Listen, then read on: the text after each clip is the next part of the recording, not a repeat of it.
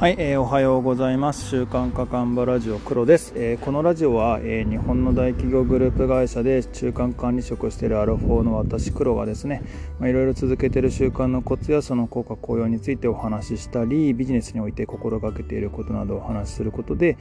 何かしら皆様のお役に立てたらいいなということを目指して配信しております。あの今日はですね3月17日水曜でございまして、まあ、もうすぐ3月も終わりです、えー、私は4月3月決算期の会社に勤めているっていうこともあってですね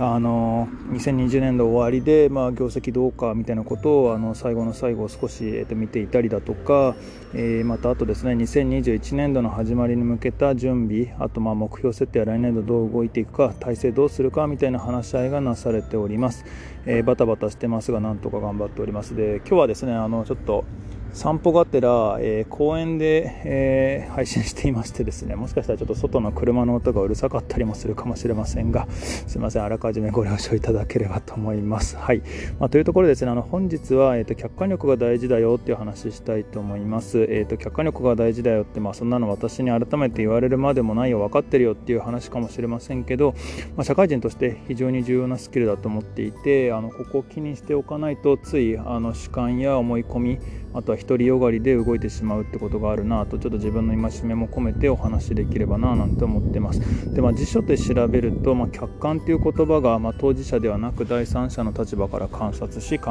えること。あとまあ客観的っていう言葉の方が適してるかなと思ったのでこっちの定義も確認しておっと。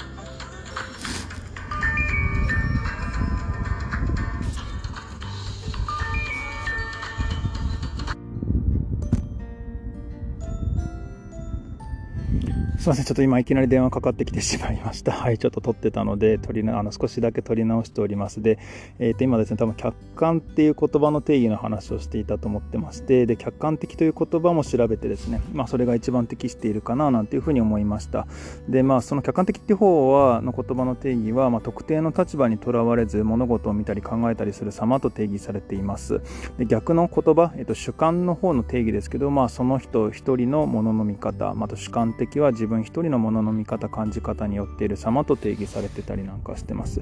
でまあ今のことも踏まえつつ私が客観力っていう言葉をどう捉えてるかっていうと、まあ、目の前の相手や、えっと、目の自分の周りまたあのお客様や、まあ、市場マーケットから自分や自分の発言もしくは自分たちのプロダクトがどのように見えているか映っているかを捉える力だというふうに思ってます。ちょっと広く出過ぎてるかもしれませんがまたあの私がちょっと急にプロダクトの話してるのは一応こう見えてですねインターネットの世界でプロダクトを作る仕事をしているからで、まあ、そういう意識でいますっていうところでございます。であの話戻してですね、まあ、この客観力持ってないと独りよがりになってしまうなというふうに思っていまして、まあ、自分一人であれば周りから相手にされなくなっていきますし、まあ、あとプロダクトはマーケットから見向きもされなくなっていきます。で社会人になりたての時っていうのは結構この客観が弱くて、えー、と主観が強くなってしまうっていうところがあるかなというふうに思ってて、えー、そこを注意していかないといけないななんていうふうに思ってたりしております。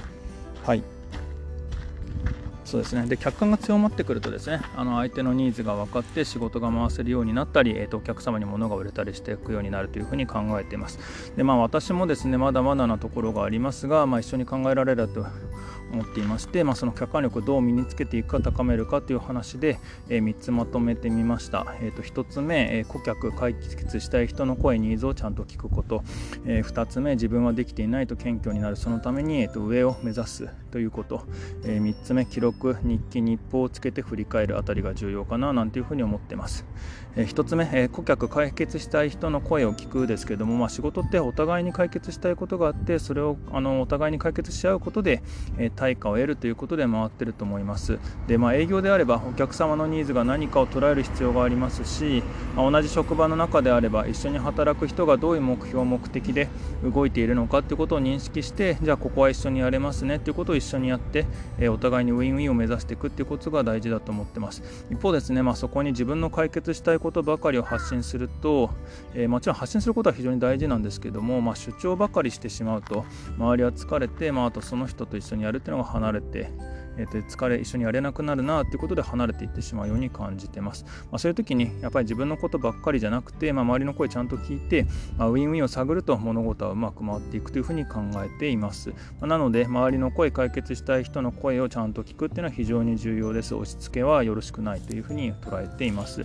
で、えっと、2点目、えっと、自分はできていないと謙虚になるそのために上を目指すですけれども、まあ、さっきの自分のことばかりになるというのは、まあ、自分はできているという思い込みから、え来ることが、えっと、高いんじゃないかななんていうふうに、えっとまあ、そういう人を見てて思ってたりしてます。しかしそういう時に限ってですねできてないことが多いように思っていて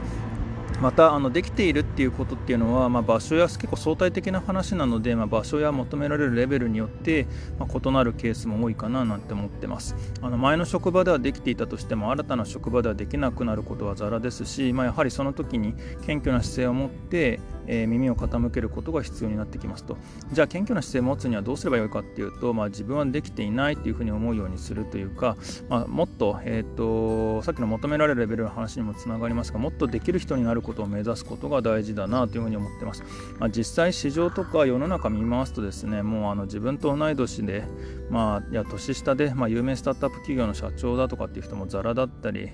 しますし、まあ、そんな日すごい人たちと自分を見比べない方がいいっていうのもあるかもしれませんがやっぱり上を見ていくと自分よりすごい人いっぱいなので、まあ、実際そこそこできるかもしれないスキルで鼻高々になるっていうのはまあよろしくないんじゃないかななんていうふうに思ってます。で、まあ、実際あの、まあ、そのスキルでとはいえ有用で会社の中でもちゃんと貢献できてるっていうふうに思ってますし食べていけるとは思ってますが、まあ、そこで成長を止めるんじゃなくて、えっと、そこで満足するのじゃなくて、え謙虚に上を向いて成長していく。それがまたあの客観力を高めることにもつながるななんていうふうに思ってます。で3つ目、えっと、記録日記日報をつけて振り返る、まあ、これまたあのよく言ってる私の好きな、えっと、自分の好きな、えっと、記録やレコーディングをしていきましょうとか日記つけましょうみたいな話で、まあ、またかって思われるかもしれませんけどお付き合いいただければと思いますで、まあ、自分の行動や考えを外に出しておいて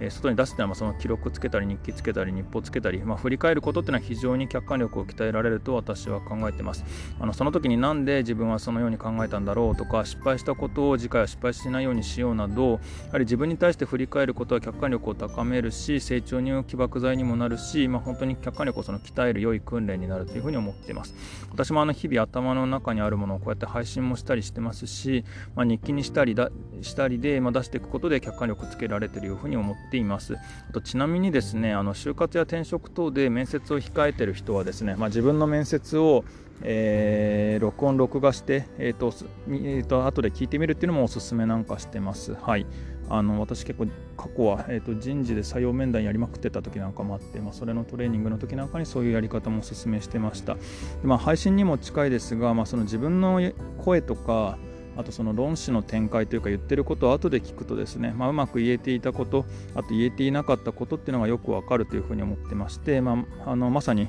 え、自分をですね本当に客観的に見ることが聞くことができますと。でこれも客観力を高めることにつながるなというふうに思ってて、まあ、実際私も自分の配信あの聞いてですね良いこと言ってるなって自画自賛してあの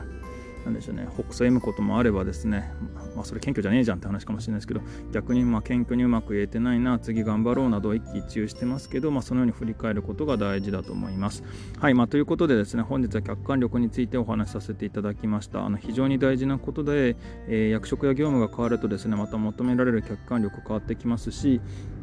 まあ、私もですねまだまだ足りなくて鍛えていかなければいけないなというふうに思っているので、まあ、これまたですね最近次回の念が多いんですけど、えー、次回の念を込めての配信でございました。あの一緒に頑張っていければと思っております。はい、まあ、というところでですね本日の配信終わりたいと思います。聞いていただいてありがとうございました。黒でした。では。